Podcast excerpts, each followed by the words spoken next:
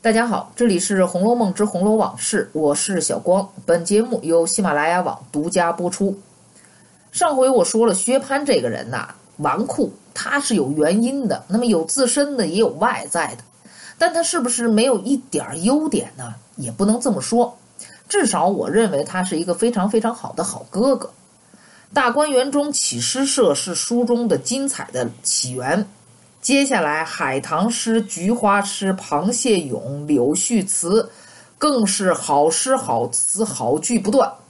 三十七、三十八、七十这三回，让人读着不觉是口齿生香。宝钗的“但即使之花更艳，愁多胭脂玉无痕。万缕千丝终不改，任它随聚随分。韶华休笑本无根。”好风凭借力，送我上青云。黛玉的偷来梨蕊三分白，借得梅花一缕魂。毫端韵秀临霜写，口角琴香对月影。孤标傲世携谁饮？一样开花未抵迟。等等。除此之外，湘云、探春、宝琴、宝玉的大作也是纷纷亮相。三十八回当中的螃蟹，哎，是一个道具。众人评完菊花诗之后，开始吃蟹。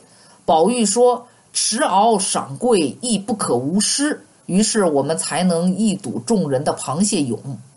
之所以会有这一幕的出现，是因为湘云一个激动，说自己要邀一射。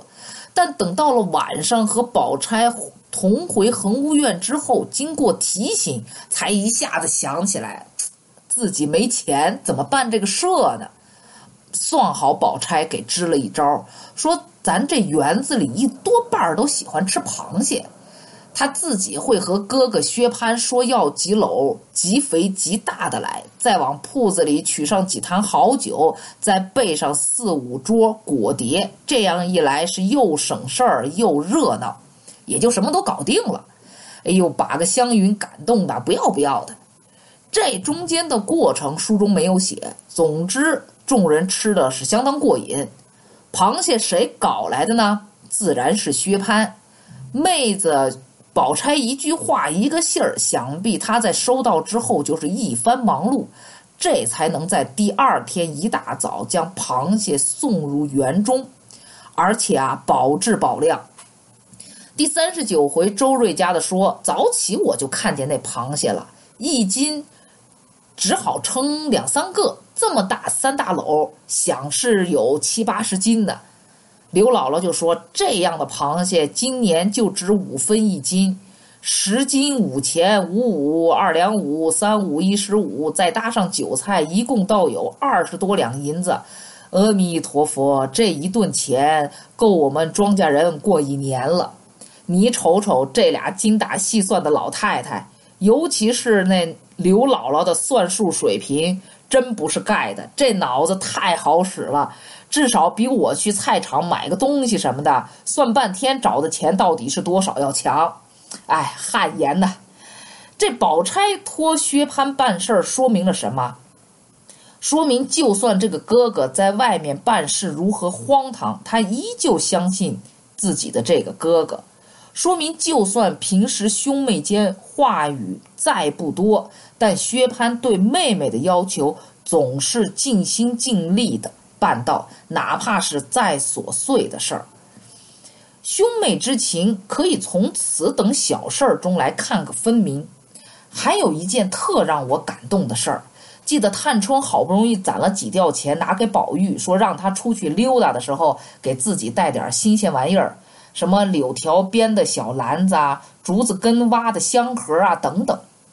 这俩也是兄妹啊！要是我就直接买了，什么钱不钱的呀？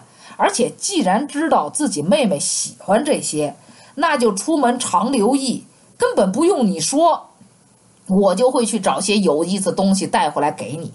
所以说这一点儿，宝玉做的没有人薛蟠好。你看人家薛蟠六十七回从外面行商回来，专门有一箱子东西是给宝钗的，而且还亲自打开。那么之前呢，箱子是用夹板夹着，绳子捆着的。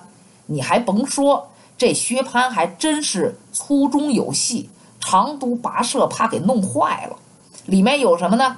笔墨纸砚、各色笺纸、香袋、香珠、扇子、扇坠、花粉、胭脂等物。外还有虎丘带来的自行人、酒粒儿、水银罐的打筋斗的小小子、沙子灯一出一出的泥儿戏。虎丘山上泥捏的薛蟠小像，前面说的那一堆呢，还是用轻纱罩的匣子装的。你说这细心程度，易碎物品更是认真对待的这个劲儿。而这些，我相信不会出自什么小厮仆人之手，想必就是作为哥哥的薛蟠自己亲自打包的。而这些小东西呢？也是他一个摊儿一个摊儿的，慢慢的逛，慢慢的挑，细细的捡出来的。至于至于自己的泥捏，此时在宝钗手中看着自己的妹妹笑了，估计薛蟠也笑了。你说这个情景像不像现在逢年过节，或者是出差回家的哥哥给妹妹带来的小礼物的那种场景？那么。礼物啊，我觉得不在于值多少钱，而在于自己作作为兄长的一片心，只为了让妹妹开心就好了。画面很温馨，烛光映照下是家的温暖。书中的兄妹不少，贾珍与惜春，贾琏与迎春，这是比较直接的。至于其他的什么堂兄妹、表兄妹，那是更多了去了。但如同薛家兄妹感情之深的寥寥无几。那好，那今天的《红楼梦之红楼往事》就到这里结束。